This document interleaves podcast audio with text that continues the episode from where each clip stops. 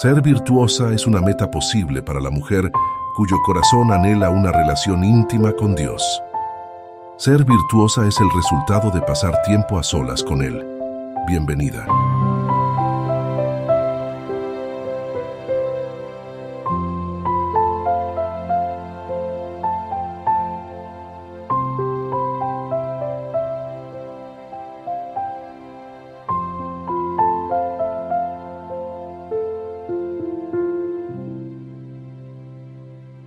Hay tanta justicia en la caridad y tanta caridad en la justicia que no parece loca la esperanza de que llegue el día en que se confundan. Concepción Arenal.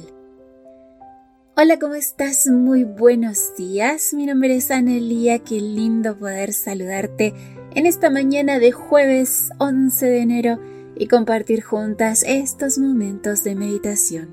Un cristiano en la cárcel es el título para hoy y nuestro texto bíblico se encuentra en Mateo capítulo 25 versículo 40. Les aseguro que todo lo que hicieron por uno de estos hermanos míos más humildes, por mí mismo lo hicieron.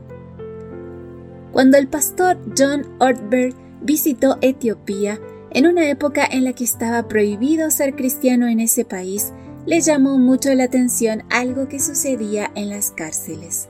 Por causa de la persecución religiosa que predominaba, con cierta frecuencia las autoridades arrestaban a los cristianos que tenían que pasar una temporada en prisión. Todas las cárceles del país estaban ya sobresaturadas de gente, por lo que no había comida para alimentarlos a todos. Por esa razón, los presos no creyentes anhelaban que llegara algún cristiano a su prisión, porque cuando un cristiano era encarcelado, los miembros de su iglesia se encargaban de llevarle comida regularmente. De hecho, llevaban más comida de la que una persona podía comer, así que había sobras para compartir. La oración más oída en las cárceles etíopes era, Dios, envía a un cristiano a esta cárcel. Por supuesto, no hace falta decir que en el mundo hay mucha gente caritativa aparte de los cristianos y que con frecuencia los cristianos no estamos a la altura del nivel de caridad que hace falta alrededor nuestro o incluso del nivel de caridad al que nos llama la Biblia. Pero qué bendición cuando los seguidores de Jesús logramos marcar la diferencia en nuestro entorno inmediato, porque ese es uno de los llamados más apremiantes que nos hace el Evangelio. Si buscas la palabra caridad en el diccionario, encontrarás que esta es su primera acepción actitud solidaria con el sufrimiento ajeno.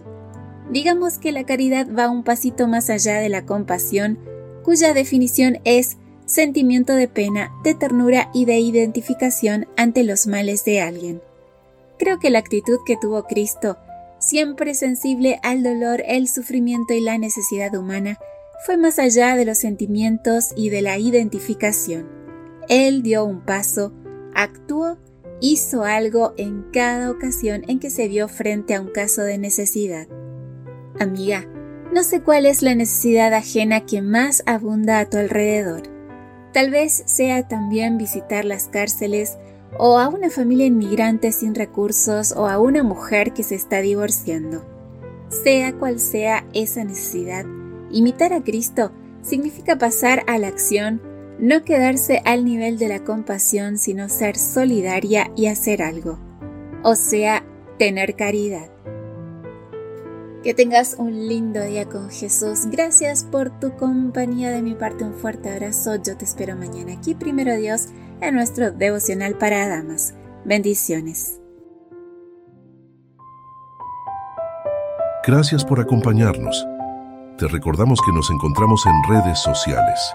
Estamos en Facebook, X e Instagram como Ministerio Evangelike. También puedes visitar nuestro sitio web www.evangelike.com. Te esperamos mañana